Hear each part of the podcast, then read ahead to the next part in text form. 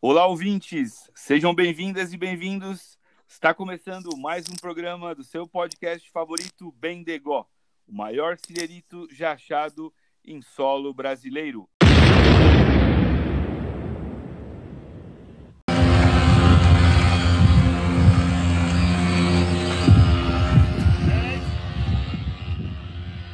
Bons dias! Eu sou o Rodrigo Oliveira, estou aqui hoje com o Ricardo Tamashiro, Bruno Xavier e o André Montian. Cumpre não perder de vista.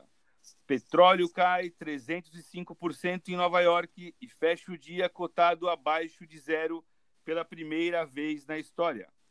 Depressão de preços e demanda levará um novo mundo do petróleo após a Covid-19. Nem fim de disputa entre Arábia Saudita e Rússia pode evitar excesso de petróleo, diz Goldman Sachs. Petrobras tem maior queda em 34 anos e guerra do petróleo ameaça afetar até caixa do governo federal. Bom, o meteorito desses dias é o petróleo abaixo de zero. Sem aviões no céu, fronteiras fechadas e mais da metade da população mundial isolado em suas casas, preço do petróleo colapsa e vai a 37 dólares negativos. No dia 9 de abril, uma guerra de preços entre a Rússia e a Arábia Saudita causou turbulência generalizada nos mercados financeiros em todo o planeta, intensificando os conflitos geopolíticos no mundo em torno desse tema. No último dia 20, a crise do coronavírus revelou seu potencial em reduzir a demanda por petróleo de forma absolutamente inédita, levando os preços do óleo ao território negativo. Bom, como explicar para o nosso ouvinte, o Ricardo, essa questão aí do preço negativo? Pois é, vamos lá, Rodrigo, com essa história. É, como você comentou aí no dia, vou cumprimentar primeiro, né? Bons dias aí para todo mundo. É, no dia 20 de abril, né, a cotação aí do petróleo WTI, que é o petróleo produzido nos Estados Unidos, chegou ao valor, como você bem colocou, de 37 dólares, mas nesse mesmo dia fechou em 13 dólares negativos, né?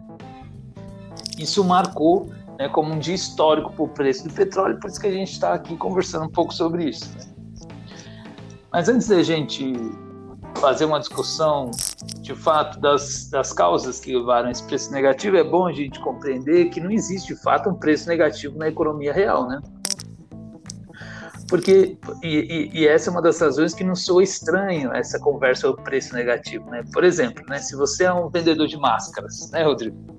E não consegue vender é. suas máscaras por alguma razão, um dia, dois dias ou três dias está tentando lá vender as máscaras e não está conseguindo, uma das medidas que você poderia fazer é baixar o preço até que você possa ver compradores, certo? Certo. Mas se você, é, se você tem um limite isso, né? Você baixa o preço até um certo ponto. Se não houver compradores, é, você por fim fecha a loja de máscaras, né? Vamos dizer assim, e não vende mais máscaras, né? Estou chamando a atenção, você não vai colocar de fato o, o, um valor negativo nas suas máscaras. Né? Estou chamando a atenção para isso para a gente não pensar né, que a gente pode chegar lá no posto de gasolina, por exemplo, e pôr o combustível de graça no nosso carro, né? E pagar ou pagar então levar o combustível. ou pagar para alguém levar o combustível, justamente, né? Então é bom a gente estar é, tá atento a isso que de fato não existe, né? Esse preço negativo num, bem, né? É, como é essa cotação aí a 37 dólares negativo, né? Então a primeira coisa que a gente precisa entender é que esse preço negativo está relacionado com o quê? Com a dinâmica do mercado financeiro, né? Mais precisamente com o mercado de contratos futuros de petróleo, né? Então você compra um ativo hoje, no nosso caso aqui é o petróleo, né? E você recebe um contrato que diz o seguinte, que diz que você vai receber numa data X, né, e esse contrato, né, futuro dá o direito de você receber uma quantidade também de petróleo numa certa data. que, que houve, né? Nos dias, normalmente, nos dias 21 de todo mês, tem um fechamento dos contratos de petróleo, né? Certo. Então, esses possu os possuidores dos contratos que iam vender, é, que na, na, verdade, os contratos que iam vencer no final de abril daquele, desse ano, né? Notaram que a demanda estava baixa, eles estavam olhando para a questão da pandemia, como você bem colocou aí no começo né, da nossa gravação, e que a produção também estava alta, né? Ou seja, você tem uma demanda é, baixa, né? E uma, uma, oferta nas alturas, com pouco lugar também para estocar o petróleo, né? Já que a, a, a oferta estava tava alta, vamos dizer assim. Então, na prática, veja, você não tem onde armazenar o petróleo. Eu, comprador de petróleo, né? Desses, vou ter que armazenar em algum lugar, né? Que vou ter um custo maior se eu resgatar o petróleo, né? Imagina que eu tenho um papel aí que me dá direito de eu resgatar esse petróleo. Então, o que, que eu faço? Eu vendo os papéis que me dão direito de resgate desse do petróleo, né? E é, é um pouco isso que aconteceu naquele dia. Que, é, olhando para o cenário, né? A conjuntura, o cenário internacional, naquele momento, todos os compradores estavam com aqueles papéis e começaram a vender né, os seus papéis, então o preço começa a despencar, certo? Certo. Dá. Então isso vai permitir essa grande oscilação no preço, né, levando é, a cotação, né, a, a, a menor, ao menor patamar da história, né, de 37 dólares, mas que vai fechar, é, mesmo assim, é, um valor negativo de 3 dólares, né? Então, só para a gente ter uma, uma dimensão da crise sanitária, né, sobre a questão da demanda por petróleo, né? No mundo, a demanda por barris de petróleo chega em torno de, de 100 milhões de barris por dia, né, normalmente. Com a pandemia, houve uma queda de 30%, mais ou menos, em torno de 30%, ou seja, uma queda no consumo de quase 30 milhões de barril dia, né? Então, com isso, a gente tem a dimensão né, do que é a pandemia diante desse, desse mercado. Um outro ponto importante também que a gente precisa compreender é que há dois tipos de petróleo que é negociado em bolsa, que é aquele o WTI, que foi o anunciado, né, pelo, e que despencou o preço, e o, e o, e o Brent, né. O, o problema da cotação negativa ocorreu especificamente nesse petróleo WTI, que é o, o petróleo conhecido como do Texas, né? É, nós aqui no Brasil, a gente utiliza como parâmetro o Brent. Então, de alguma maneira, diretamente, é, nós não teríamos é, um impacto, né? Mas veja, nós não somos uma ilha estamos diante desse cenário, desse cenário aí internacional turbulento, né?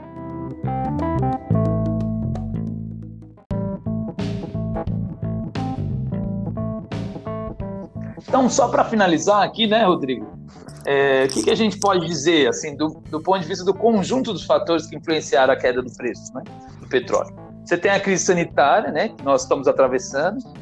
Isso fez com que é, a gente tivesse aí uma queda da demanda, né, é, bem expressiva, né? Perfeito. É bom a gente lembrar da, da China, nesses casos, né, porque a China é uma grande consumidora aí de petróleo, mas também grande produtora, por exemplo, de bens, é, produtos de maneira geral, né? Fechamento de fábricas lá impacta a gente aqui. Você tem também a questão do aumento da oferta, né? Que vai produzir o aumento de estoques, né? E por fim você tem essa questão da dinâmica do mercado de contratos futuros de petróleo. Né? Então esses fatores né, que é a queda da demanda, aumento da oferta, a dinâmica do mercado de contratos futuros que vai, de alguma maneira, impactar aí a queda desse preço do petróleo, né? Mas é claro, né, isso é bom a gente lembrar é, que a gente está falando do mercado de petróleo, dessa organização do mercado de petróleo, que não é um mercado qualquer, né? É, e aí é bom a gente lembrar a questão da OPEP, das crises, entre outras coisas, não é isso?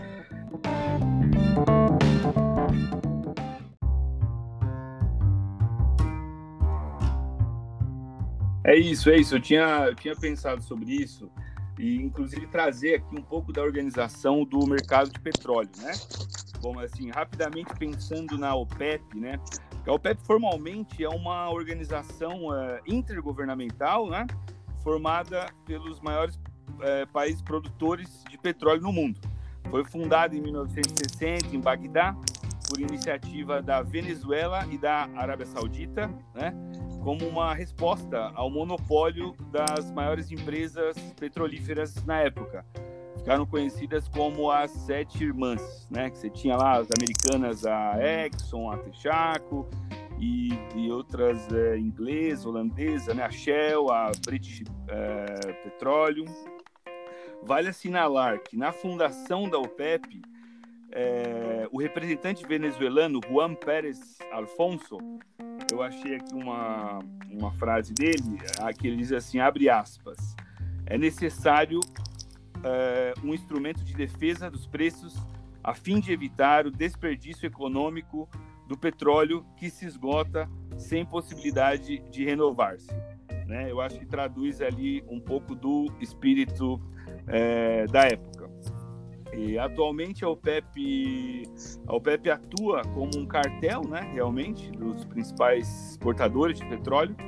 Ela controla o volume de produção, né, basicamente visando alcançar os melhores preços no mercado mundial e conta é, com 14 países atualmente, além da Venezuela, Arábia Saudita, Irã, é, Iraque e Kuwait, é, fazem parte também os Emirados Árabes, o Catar, Angola, Argélia, Gabão, Guiné Equatorial, Líbia, Nigéria, Equador e Indonésia. Estes países juntos eles possuem cerca de 75% das reservas mundiais do óleo é, e são responsáveis pelo abastecimento de 40% do mercado mundial. Mas assim, né, o, o, mercado internacional de petróleo ele mudou muito nos últimos anos. Hoje em dia, por exemplo, os Estados Unidos sim, sim. é o maior produtor, né? Seguido pela Arábia Saudita e pela Rússia, e a Rússia que também não faz parte da OPEP. Ah, não sei, importante. É o PEP mais que eles chamam? Isso, tem, tem, não, tem a, a o PEP mais a, inclui também a Rússia, né? Essa é uma organização ah. que foi criada depois. É, a Rússia está na OPEP mais, mas não está na OPEP. Ah, perfeito. O que eu entendi é que assim, mesmo os países que não estão na OPEP, os, os países, os principais produtores que não estão na OPEP, eles participam regularmente é, das reuniões da OPEP, né? Ou seja, eles não estão formalmente no grupo, mas participam da definição de preços atual. Entendi, entendi. E queria lembrar também, acho que um ponto importante, a Venezuela, né, hoje em dia produz muito pouco perto do mercado mundial, perto do que já produziu, né? O embargo americano, somado aí às crises políticas da, da Venezuela, é, hoje em dia praticamente inviabilizam muito a produção, né?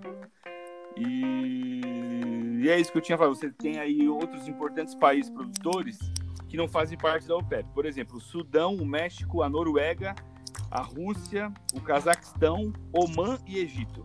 Mas uh, eles participam da definição de preço junto com a OPEP.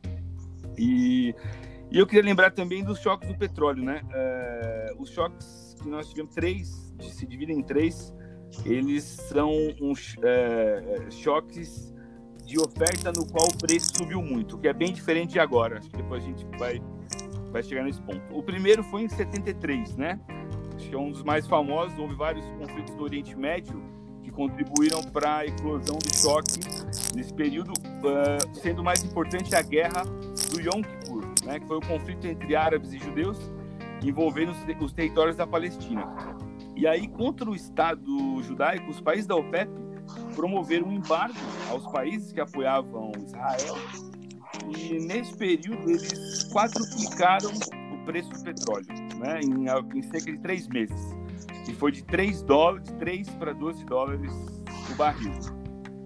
Esse primeiro choque trouxe uma mudança de pensamento importante, no sentido de forçar vários países ocidentais é, dependentes de petróleo a buscar fontes de energias renováveis. Até então, é, praticamente não havia essa discussão, né? E depois também de 73, os Estados Unidos passaram a aumentar cada vez mais é, sua produção doméstica.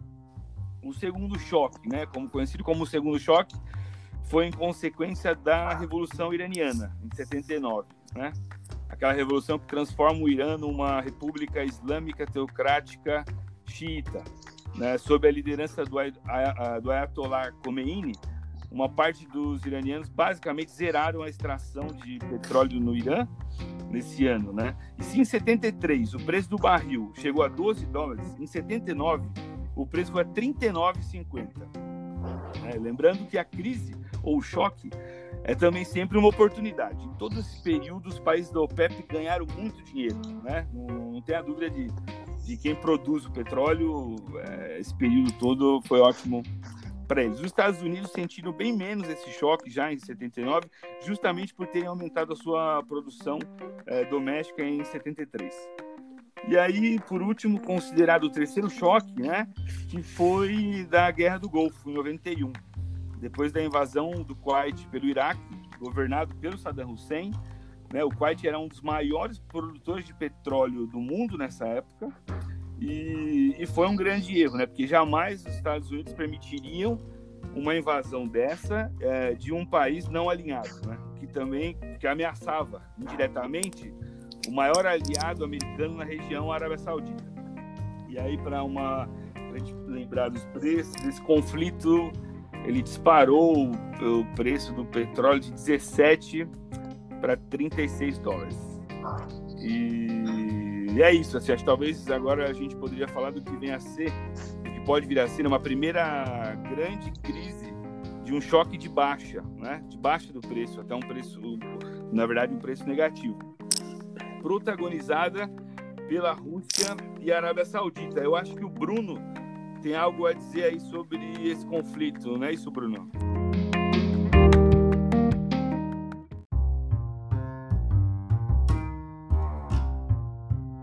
Isso aí, bons dias, ouvintes. É, eu acho que só para a gente lembrar um pouco, né, o, o preço do, tem essa, toda essa discussão do preço do petróleo negativo, né, que o Ricardo já, já começou falando, né?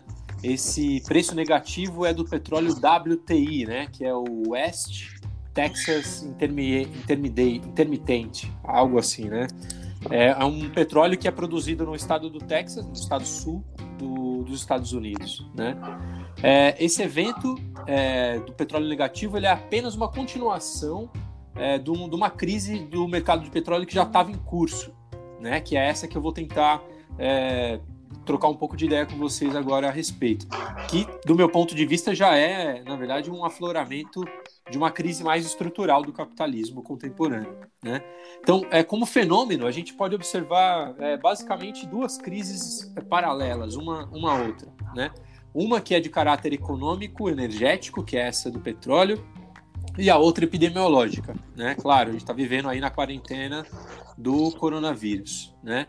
A, essa do coronavírus, a crise do coronavírus, vírus, ela agrava a crise econômica, né? O mundo, claro, está consumindo e está circulando muito menos durante a quarentena do que antes, né? O que desacelera a produção mundial, né? É, esse, esse fenômeno ele foi deflagrado, é, apareceu né, a primeira vez aí no, no começo de março, nesse embate geopolítico entre a Rússia e a Arábia Saudita. Né? É, e aí a gente vai discutir um pouco mais para frente quais são os impactos geopolíticos né, que a gente pode ter dessa, desse embate entre é, Arábia Saudita e Rússia e de uma possível reorganização do petróleo a, é, com o fim da, da crise do corona. Né? Ah, bom, vamos para a crise é, é, especificamente, assim, né? O que, que aconteceu é, no primeiro dia que ela a, veio à tona no, nos mercados, nos jornais, né, o que, que a gente viu? No dia 9 de março de 2020, esse petróleo do tipo, do tipo Brent, que o Ricardo já falou, que é negociado em Londres, e ele é referência para boa parte do mundo, né? Abriu os mercados da Ásia em queda de quase 30%. Ou seja, foi naquele dia foi a maior queda desde a Guerra do Golfo, desde 1991. Né? que também já foi explicado aqui pelo, pelo, pelo Rodrigo. Nesse dia, o petróleo caiu de 45 para 31 dólares. Ou seja, teve uma queda de, de aí quase, quase 15 dólares em apenas um dia. Né? Você, você imagina se o preço que estava 30 dólares o pessoal já estava em pânico, imagina quando o petróleo chega é, a, a, a, a, ser negociado é, em preço negativo. Né? Bom, é, é importante a gente observar que o preço do petróleo ele já vinha caindo desde 2014. Só para a gente dar um panorama um pouco mais amplo desse processo. Né? E já vinha anunciando uma baixa na demanda mundial pelo produto. No programa anterior mesmo, o Rodrigo traz né, os relatórios da CEPAL aí e mostra como que o mundo já vem anunciando uma recessão mesmo antes da, da crise do coronavírus. Né? Então, isso já vinha é, mostrando uma baixa do preço. É, até que, é, que chega nesse valor, né, dessa queda no começo de março e depois do petróleo negativo, que, isso foi um, um movimento sem precedente na história, né? Mas o que aconteceu? Para recuperar esses preços que já vinham caindo, em 2016 foi formado esse OPEP+, que a gente comentou um pouco, um pouco antes aqui no programa, né? que nada mais é do que essa organização pela, formada pela OPEP mesmo e por outros grandes produtores globais, incluindo a Rússia. Né? É, ela vinha servindo desde então para quê? Para coordenar cortes de produção mundial do produto e com isso manter os preços em níveis mais elevados. É, mesmo que a economia apresentasse alguma desaceleração, eles manteriam ali o preço um pouco mais elevado. Né? Essa, essa estratégia ela funcionou até dia 6 do 3, 6 de março desse ano de agora, quando Moscou recusa a proposta da, da OPEP né, bem bastante colocada pela, pela Arábia Saudita, que é ela é a maior exportadora de petróleo do mundo é, e é uma espécie de comandante da, da petróleo e ela de, comandante da OPEP, perdão, e ela é, propõe novos cortes de, é, do, do, de produção do petróleo para manter o preço. Moscou recusa isso, decide não cortar a, a produção. Né? Então, foi assim que começou essa crise lá no começo de março. A proposta era que os países da OPEP baixassem a produção em um milhão de barris e, a, e os países fora da OPEP, mas dentro da OPEP+, baixassem em meio milhão de barris por dia. Tá? Então, é, junto com é, justamente por causa da, da, da Rússia não entrar no acordo, ela leva num primeiro momento assim uma certa vantagem nesse processo, uma vez que segue produzindo a mesma quantidade de petróleo que anteriormente, só que a preços estabilizados por outros países. Lá no dia 9, né, a queda do dia 9, que é uma segunda-feira, né, então Moscou recusa na sexta-feira, na, na, na segunda-feira, essa grande queda do petróleo. Acontece é, pela decisão saudita, né, da Arábia Saudita, é, em contra-atacar a decisão russa e eles aumentam a sua produção diária em mais de 12 milhões de petróleo, de barris de petróleo por dia, superando um teto crítico de produção que eles tinham. Né? Então, essa guerra de preços fica instaurada e passa a ter uma corrida pelo aumento de produção de barris entre os dois países. E o mais contraditório desse processo é que isso ocorre justamente no momento em que o mundo passa por uma das maiores crises da história do capitalismo e que, consequentemente, produz, consome menos petróleo, né? Produz não, consome menos petróleo. Então, não há aqui, né? Vou reafirmar isso aqui para a gente fazer uma discussão aí mais para frente. Eu quero que a gente, enfim, troque ideia sobre isso depois. Mas eu quero afirmar aqui o seguinte: não há aqui uma explicação econômica para se ter instaurado essa guerra de preços.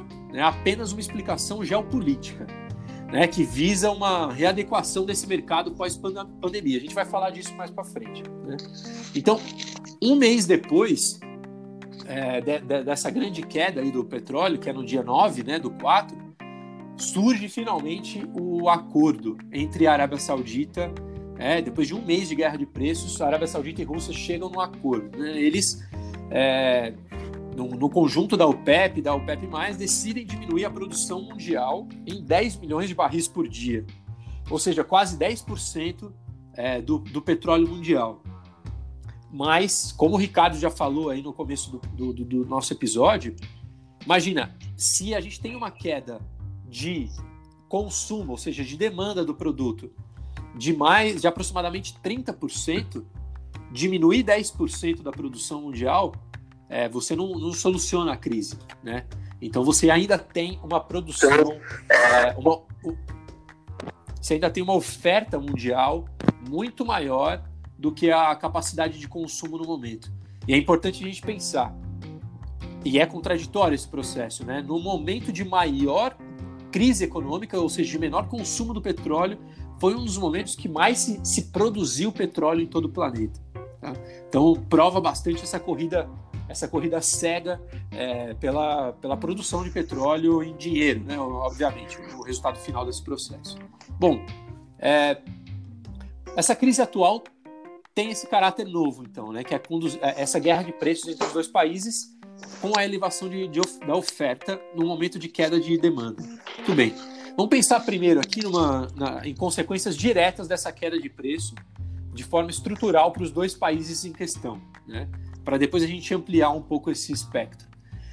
Apesar de, de, de ser responsável pelo controle da, da OPEP, a Arábia Saudita ela pode é, ela tem condição de levar um pouco mais adiante uma, uma baixa no preço mundial do petróleo, porque o seu custo de extração é, é mais baixo. Por isso que ela esticou isso mais a corda durante um mês. A Rússia, em compensação, apesar de não ter uma, um custo de produção de petróleo tão baixo, ela tem uma relação de dependência menor do produto no ajuste das contas públicas. Né? Então, é, ou seja, é, ainda ia ser baixo para a Rússia o risco político de desestabilização é, do, do, preço do petróleo. É por isso que esses dois países conseguiram empurrar durante um pouco mais de um mês essa guerra aí sem afetar tanto. Né? A outra consequência direta desse, desse processo, e talvez a mais importante é, dessa crise do petróleo, do petróleo Brent, é, é o seguinte: para os Estados Unidos, é, a, a, as consequências são drásticas. Né? Realmente, os Estados Unidos são o país mais, vulnerável, mais vulnerável dessa história toda. Né? Quando a gente falou lá atrás que não havia nenhuma explicação econômica, por exemplo, de curto prazo para essa guerra de preços, é, posto que, o, que os países aumentavam a produção de petróleo enquanto se diminuía a necessidade mundial pelo produto, é, é porque suspeita-se que há, há, a intenção real dos russos e até mesmo dos sauditas, que são os aliados históricos aí dos americanos, de destruir o setor do shale oil, que é o petróleo de xisto americano. Né?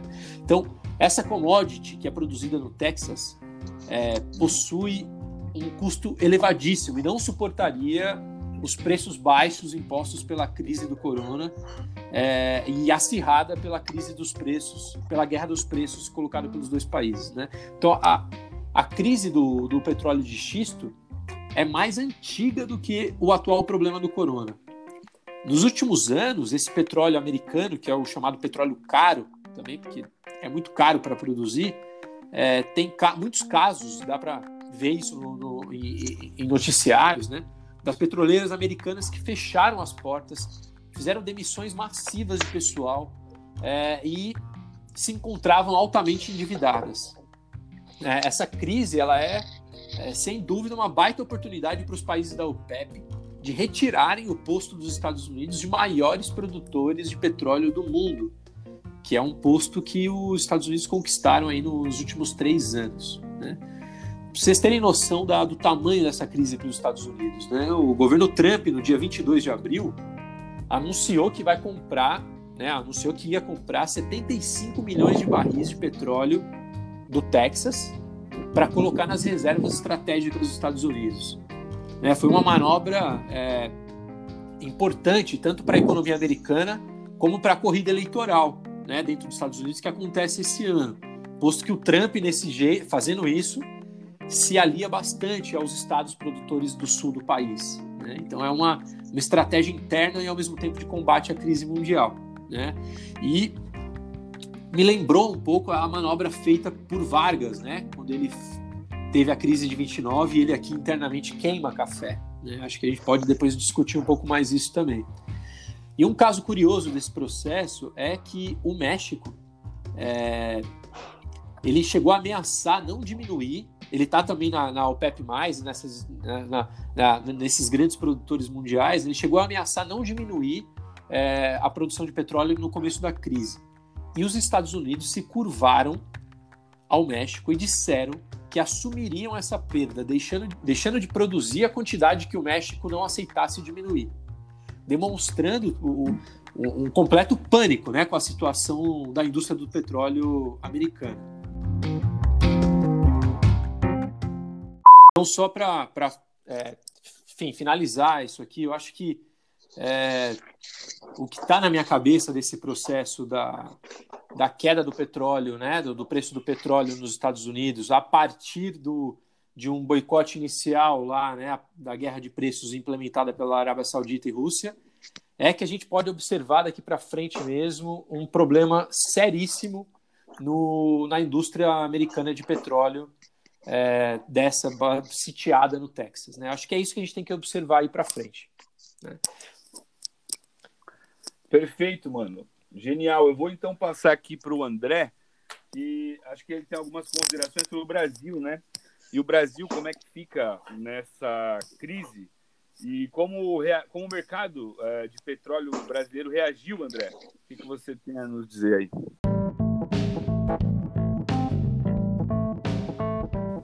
É, bons dias, bem negócios. É, primeiro. bons dias, bons, bons dias, dias, bons dias. Bons dias. Falando em meteorito, a gente não pode falar do Brasil, não pode deixar de falar do caso do Brasil, né? A gente tem meteorito aqui na saúde, meteorito político gigantesco, né? E o meteorito econômico. Então, como a gente já, já comentou no programa, a demanda por petróleo caiu muito, né? Então, teve um desaquecimento econômico é, no mundo inteiro, né? Uma coisa incrível. E especialmente os países petroleiros sofreram muito. Né? Então, imaginem a economia da Venezuela, a economia da Arábia Saudita, né? que dependem muito do preço do petróleo caiu muito. E é bom a gente ter uma noção, primeiro, que o Brasil depende muito do petróleo. Às vezes a gente não tem muito é, essa noção exata, né? Então, se a gente pegar a cadeia do petróleo e do gás, né? Toda a cadeia do petróleo e do gás, isso é equivalente a 13% do PIB. Então é uma cadeia é, gigantesca, uma área da economia muito importante. Para alguns estados, por exemplo, Rio de Janeiro, o petróleo e o gás representa 30% da economia desses estados. Né? Por isso todo esse conflito em torno dos royalties. É, quando a gente fala de mercado de trabalho, mercado de, de, petróleo, essa cadeia tem mais de um milhão de, de trabalhadores, né? um milhão e duzentos mil trabalhadores. Então tudo que acontece no petróleo tem grande repercussão para a economia, né? Então, o investimento do petróleo é importante para falar do investimento em geral do Brasil. Então, a gente tem todo o encadeamento para trás e para frente. Né? Então, encadeamento para trás tem toda a exploração, produção do petróleo. Encadeamento para frente, né? tem, to tem toda a, a, a, estrutura de refino, de transporte, de, de distribuição, de comercialização. Então, a gente tem muitos motivos né, para não gostar da indústria do petróleo, do ponto de vista ambiental, do ponto de vista é, socioeconômico, né? Mas o fato é que é um setor importante. Né? Ele lembra um pouco a discussão da indústria automobilística, que a gente também tem vários motivos para ser contra a indústria automobilística, mas a gente é um pouco refém dela, né? Então tem todo o encadeamento para trás da indústria automobilística que gera muito emprego. Então a gente é um pouco refém desses setores. É, bom, o Brasil, assim como a grande maioria dos países, também teve uma grande queda de demanda por petróleo. A Petrobras paralisou a produção em 62 plataformas. É, muitas plataformas da Baía de, de, Campos, né, que é enorme, que vai de Vitória até o Rio de Janeiro, é, e outras pl plataformas também. É, por que, que, a Petrobras fez isso? Né? Porque não tinha condição econômica suficiente, ou seja, o custo de extração do petróleo era maior do que o preço, então não faz sentido você extrair, certo? É, e a previsão é que mais plataformas sejam, sejam paralisadas, a produção seja paralisada, né? A Petrobras anunciou que não vai ter demissão, né? Que vai ter uma alocação dos trabalhadores para outras unidades é, de extração e anunciou um programa de demissão voluntária, um PDV, né? É, ao mesmo tempo, a Petrobras adiou seus planos de investimento, como já era de se esperar, então, a nossa taxa de investimento, que já estava muito baixa né, nos últimos anos, deve cair mais ainda. Né? Então, é uma repercussão importante para a economia brasileira. Então, falando em petróleo, no Brasil, a gente não pode falar de, do, do pré-sal. Né? Então, hoje, a maior parte da produção brasileira de petróleo é do pré-sal, é uma coisa impressionante. Então, o pré-sal foi descoberto em 2007. Né? É bom lembrar um pouco é, as coisas, uh, o uso político, de certa forma, e com razão, né? É, da descoberta do pré-sal, né? Então, Lula falou que era um, é um passaporte para o futuro, né? Que o Brasil ganhou um bilhete premiado, né? Eram frases do que se falavam na época. Né? Então, a descoberta de grandes reservas de petróleo. O Brasil hoje é um dos maiores produtores de petróleo do mundo, deve estar entre os 10 maiores produtores, é impressionante. Então foram, foi descoberto o pré-sal e a gente é, tem todo um debate na economia sobre a questão da doença holandesa, né? que é a ideia da abundância de recursos naturais. Então, será que a gente caiu num mal é, de doença holandesa? O que, que, seria a doença holandesa? Né? Então, a gente tem a descoberta de recursos naturais, como aconteceu na Holanda em, em, no final da década de 50, né? Então você tem uma grande, um grande aumento de exportação de bens primários, pode ser petróleo, pode ser gás. Isso leva a uma apreciação da taxa de câmbio, então a moeda nacional valoriza. É, quando a moeda nacional valoriza, a exportação dos outros mercados fica prejudicada, né? especialmente a exportação de bens manufatureiros, certo? E ao mesmo tempo fica mais barato importar. Então, isso significa que uma apreciação da taxa de câmbio faz com que, com que os outros mercados tenham dificuldade de exportar e fica muito barato importar, né? Então, o fenômeno que foi. Essa, essa, é a doença, essa é a doença holandesa. É a doença holandesa. Então, o que foi verificado na Holanda é exatamente isso, né? Teve um aumento de exportação de gás, porque foram descobertas é, reservas de gás, né? No final da década de 50 e uma diminuição da exportação de bens é, manufaturados, né? Então a indústria fica prejudicada. Então na época muita gente se questionou, né? Será que a gente não, não corre risco de, de uma doença holandesa? Que, e a gente já está num processo de desindustrialização muito intenso, né? É, isso, bom, isso foi em 2007, esse processo se intensificou. É, muitos debates em torno do pré-sal, se ele era economicamente viável, o pré-sal é uma grande engenharia, né? Então, se a gente olhar, é, assim, são, é de 5 a 7 quilômetros de profundidade para extrair o petróleo do pré-sal. Então, tem a profundidade do oceano, tem a profundidade que seria o pós-sal, né? Que é de rocha, digamos. Depois tem uma camada enorme de, de sal, e só depois tem, a, tem a, a, a área onde se extrai o petróleo, que é o pré-sal, né? Ou seja, André, o preço do petróleo tem que estar tá alto, então, me parece, para valer a pena explorar o pré-sal. Né? Pois é, então todo esse debate. Isso passa um pouco também pelo modelo de concessão, né? Porque é o que você está falando do preço. O modelo de concessão original obrigava que a Petrobras fosse majoritária em todas o, o, as extrações, né? Em todos os campos de exploração do pré-sal, a Petrobras tinha que ser majoritária. Isso depois caiu quando a Dilma sofreu o impeachment, né? O golpe melhor dizendo. Então, mas depois, na verdade, esse preço que se previa diminuiu. Então, é, foi do ponto de vista assim da indústria do petróleo, foi um grande negócio. Né? É, em 2017, a produção do, do pré-sal já ultrapassou a do, do pós-sal. É, se a gente pegar a nossa produção de, de 2019, o Brasil extraiu quase 2 milhões de barris por dia só do pré-sal enquanto do pós-sal, um milhão de barris, né? Então é impressionante o sucesso econômico do, do pré-sal. É, tem muitos dilemas né, da, da, produção de petróleo no Brasil, especialmente da capacidade de refino, que ainda não é boa. É, o nosso petróleo não é de melhor qualidade, então a gente tem que importar petróleo leve para refinar. Então tem uma série de questões, é, inclusive geopolíticas, né? Então haja vista a lei de, de, de concessão, né? É, foi alterada em 2016, depois da queda da Dilma. É, então a gente pode pensar também em várias questões geopolíticas a respeito, né? O fato é que a economia do petróleo é muito importante para a economia brasileira. E dada uma crise de, de coronavírus, de queda de demanda, isso vai ter também impacto relevante na nossa economia.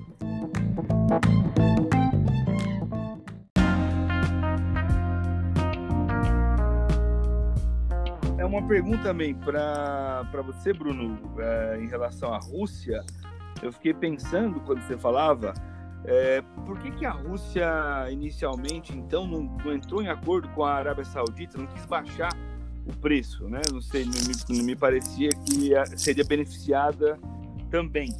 É, mas de qualquer forma, então quer dizer que a Rússia parece que joga é, a, enfim, a, de alguma forma enfrentar os Estados Unidos, né? Ou seja, ou, ou é, não sei se é exatamente esse o objetivo, mas é, atrapalhar de qualquer forma a produção de petróleo americano, né? Não sei se é bem isso. Mesmo. É, e isso nos primeiros dias surgiu como uma espécie de especulação, né? Você acompanha os noticiários, isso surge como uma, uma ideia especulativa.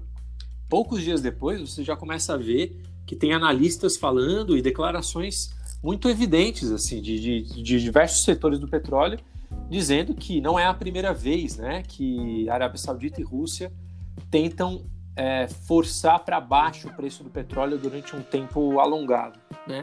E, e por que, que é essa importância geopolítica? Né? Porque o, o shale oil, né, que é esse petróleo de xisto americano, a sua existência só se justifica se o preço mundial do petróleo for, for bastante alto. Né? Então dá para a gente imaginar aqui, talvez, um, uma, uma influência global mesmo americana para que se mantenha alto o preço do petróleo, para que se justifique a produção interna do, do petróleo no Texas, né, do WTI. Então, se faz muito sentido, pensando em grandes atores globais, como é o caso da Rússia, é, eles tentarem segurar o preço baixo durante bastante tempo, e o coronavírus está ajudando nesse processo. Só que a guerra de preços acirrou ainda mais esse processo. Os caras seguraram durante um mês é, um preço, enquanto já não, a demanda era 30% mais baixa, eles aumentaram ainda mais do que antes a produção mundial. Então não é uma contradição. Por isso que no, na, na, na hora que eu estava falando, eu estava pensando, não existe uma explicação econômica à primeira vista disso. É mesmo uma explicação geopolítica, né, de tentativa de quebra da indústria americana a partir da guerra de preços. Não, boa. Entendido aí. Você, você trouxe, né, Xavier, aí na sua discussão, que além do, do, do xisto, né, o impacto no, no xisto, a questão do Texas, né? Você podia falar um pouco aí, essa questão da eleição americana, por exemplo. É, eu, eu acho que isso é. põe em xeque um pouco o, o, o, governo Trump, não? É, eu acho que por mais que a gente tenha, a gente saiba que a, agenda liberal, né, principalmente em países é, considerados de primeiro mundo, ela, ela não funciona exatamente para dentro do país, né? Tem um circuito de protecionismo gigantesco, né? É, é uma agenda é, que vira que vira etiqueta de eleição, né? Então, a, os republicanos se elegeram com, com uma agenda é, estranhamente liberal e protecionista ao mesmo tempo. Vamos trazer a indústria para dentro, vamos segurar aqui, mas nunca, nunca se perde né, a, a, a agenda liberal é, de vista. Né? E o, o, o, que eu tinha pensado era que o Trump ele compra 700, é, ele compra 75 milhões de barris de petróleo para estocar nos Estados Unidos. É, eu não sei na história quando que isso ocorreu de novo, né, de, de uma quantidade uma quantidade tão grande assim. Mas isso eu acho que aproxima o governo federal dos governos do sul americano. Né? E é um ano super importante. Eu acho que desde a época da bomba no Soleimani, né, que mata o Soleimani no Irã, essa medida de comprar 75 mil milhões de, de, de barris de petróleo para reserva, eu acho que o Trump está completamente desesperado esse ano para se proteger, não importa como, é, é, para ele se reeleger novamente esse ano. Né? Eu fiquei com uma, com uma dúvida aqui, o André. É, Oi. Pens, pensando que quando você falou do, do petróleo brasileiro, você chegou a comentar no momento também que a, o valor do, da estocagem estaria maior do que o valor de venda. É, bom, pelo que eu, que eu consegui verificar, o preço, o, o a extração do, do, do pré-sal, especialmente, não, foi, não é tão caro quanto se previa no, no momento inicial certo? As previsões iniciais era de preço de extração de, de 30 dólares, né? Coisa Se tivesse abaixo de 30 dólares, o Brasil não, não conseguia extrair, não valeria, não, não faria sentido econômico a extração, né? E eu fiquei pensando se o preço do petróleo brasileiro ele é caro também, se ele, se ele enfrenta um, um problema parecido com o problema que o petróleo do Texas enfrenta, de produção de um petróleo caro e necessidade de manutenção de um preço alto no mercado mundial. Na verdade, o custo de extração é bem menor do que esse. É, só que, dada a queda de, de demanda, na verdade, o que aconteceu foi que algumas plataformas não faziam mais sentido produzir, né? É, então, a Petro, por isso que a Petrobras paralisou. Mas é, um, mas é uma questão importante entendi, entendi. essa, né? Então vamos ver quais serão Sim. os próximos, quais serão os encaminhamentos do ponto de vista de, de política para esse setor, né? que é um setor estratégico na nossa economia, né? Então, como você falou no caso dos Estados Unidos, ali dentro não tem liberalismo, né? É o país que está comprando petróleo, claro, claro. estocando. A relação que você fez com, com, com Getúlio é exatamente essa. Assim. Então eles não são nem um pouco liberais ali de política interna, né? E a Petrobras isso é importante falar, né? Então do ponto de vista tecnológico, ela tem é, é a líder mundial em extração em grandes profundidades, assim, né? É, tanto do ponto de vista técnico quanto do ponto de vista econômico, assim, né? E de pensar, né, André, que no começo do governo Bolsonaro, é, aquelas medidas foram anunciadas de desestatização, a Petrobras também estava envolvida nisso, né?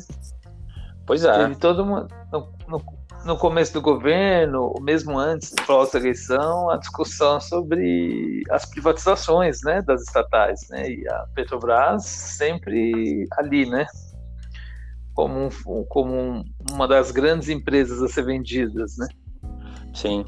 Aliás, não duvido que, Mas... que, que, essa agenda volte. A gente está vivendo um momento de tá expansão aí, fiscal, de políticas públicas e tudo mais, mas eu só quero ver o discurso na hora de, de financiar essa expansão do gasto, né? Então eu não. Acho que a gente tem que tomar sim, muito sim. cuidado com, com isso.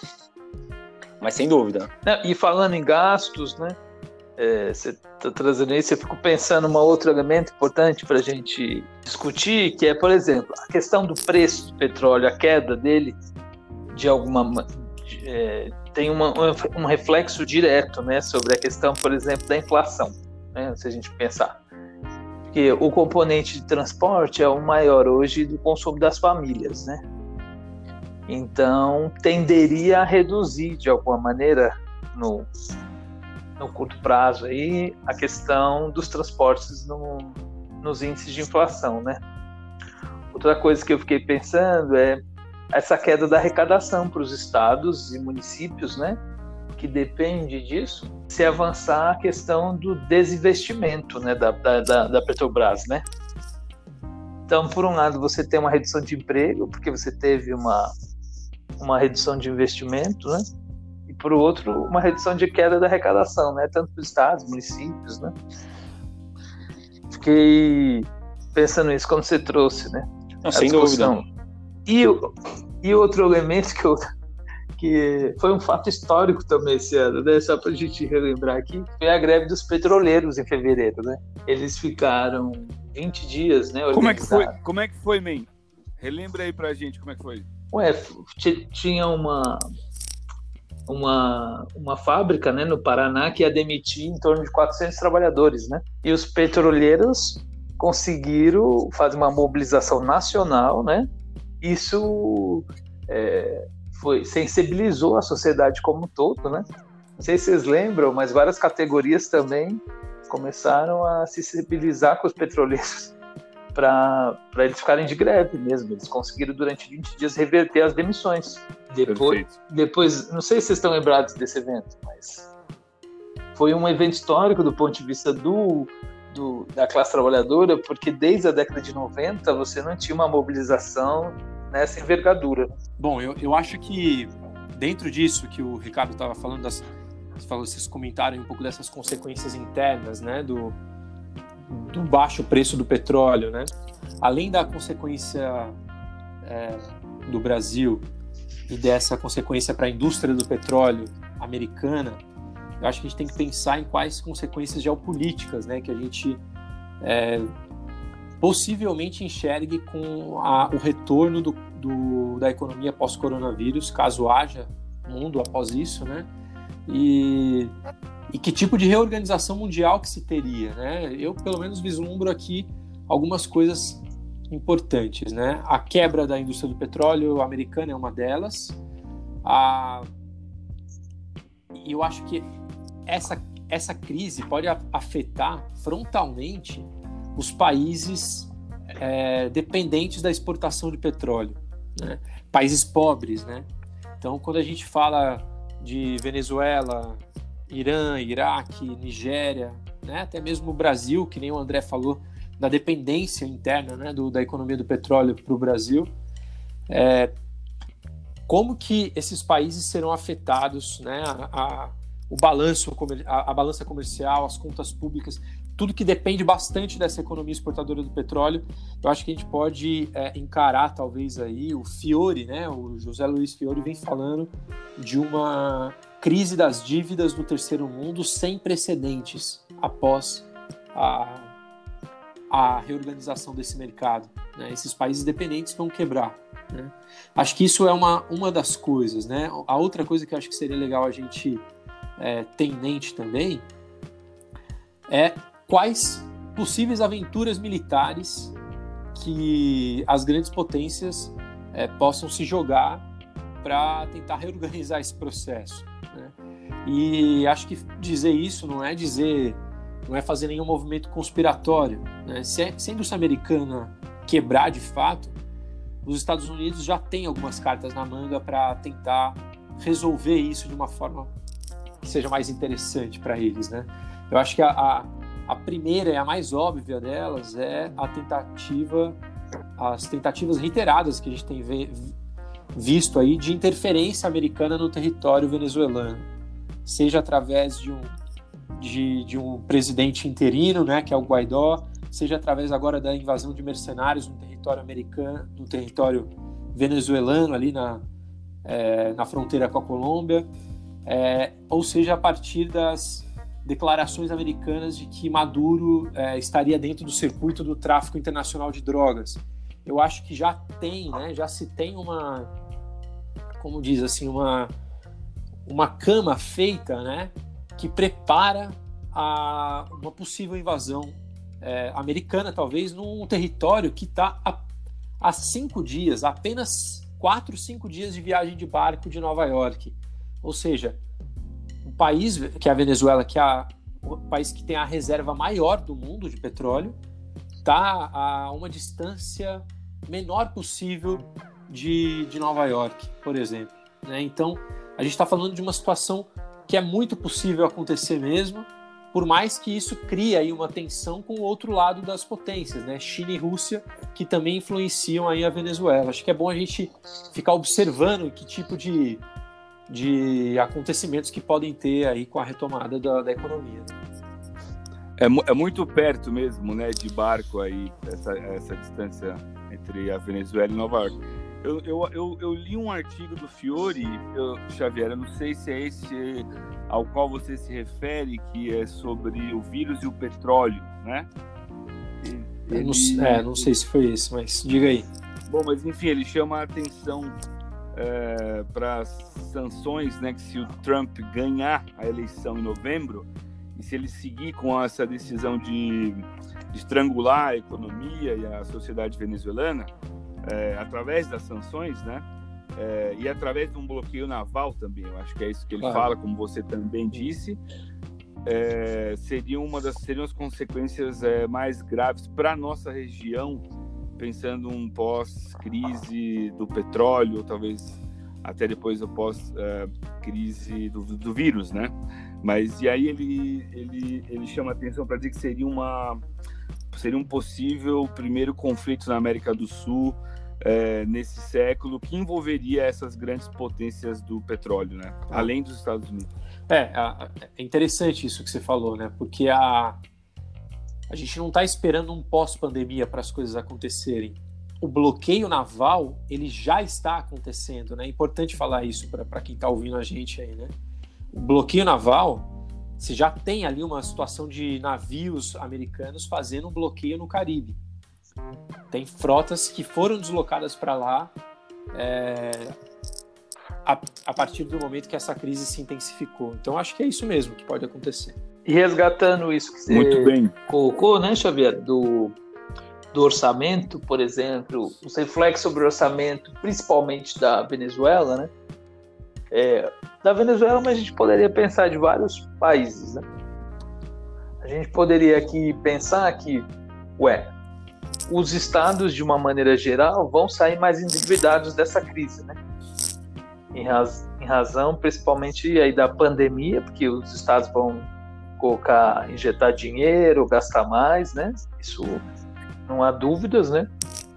E, e aí Sim. eu fico me perguntando, que é uma questão aí para a gente pensar que é, então como é que o mercado financeiro especulativo vai lidar com a questão da posição dos estados endividados, né?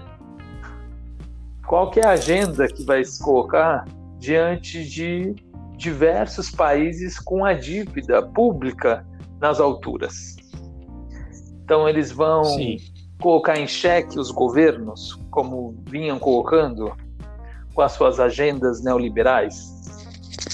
É, a gente vai ver, é, como consequência, revoltas populares, manifestações, porque a agenda do povo, não, dos trabalhadores, de maneira geral, não vai ser atendida não sei, são questões aí para a gente pensar, né?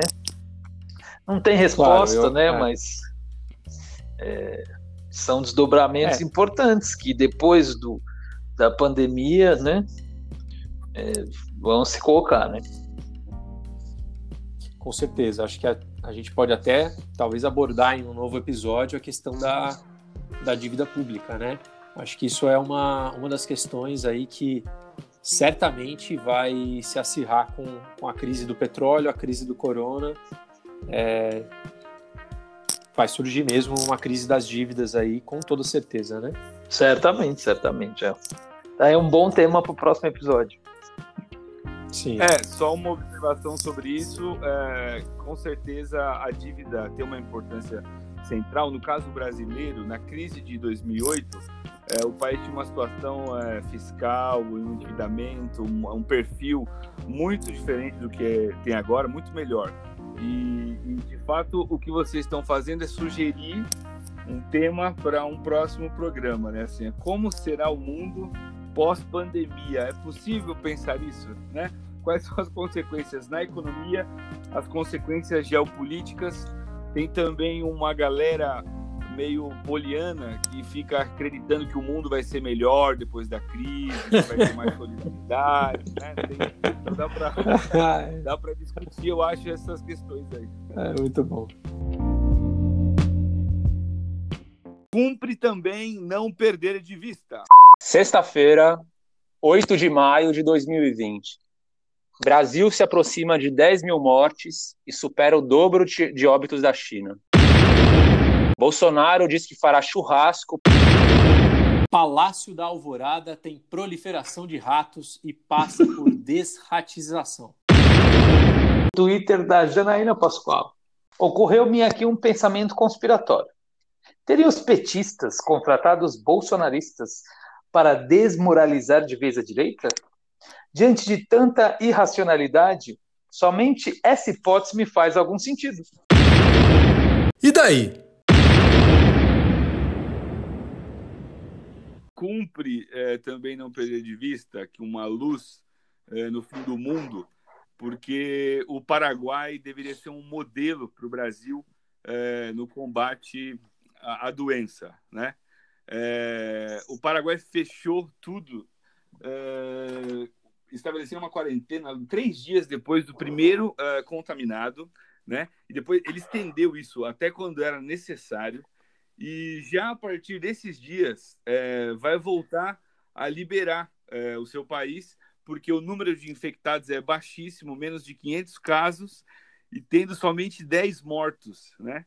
E eu acho, enfim, que é importante olhar aqui para nossa vizinhança e ter um, alguma esperança aqui. E acho legal aí o caso do Paraguai. Sem contar que eles ficaram com o Ronaldinho sob custódia durante a quarentena aí também. É, eles estavam à frente do nosso tempo, já estava em isolamento, Ronaldinho. E o bem negócio segue andando, vagaroso, silencioso, e científico.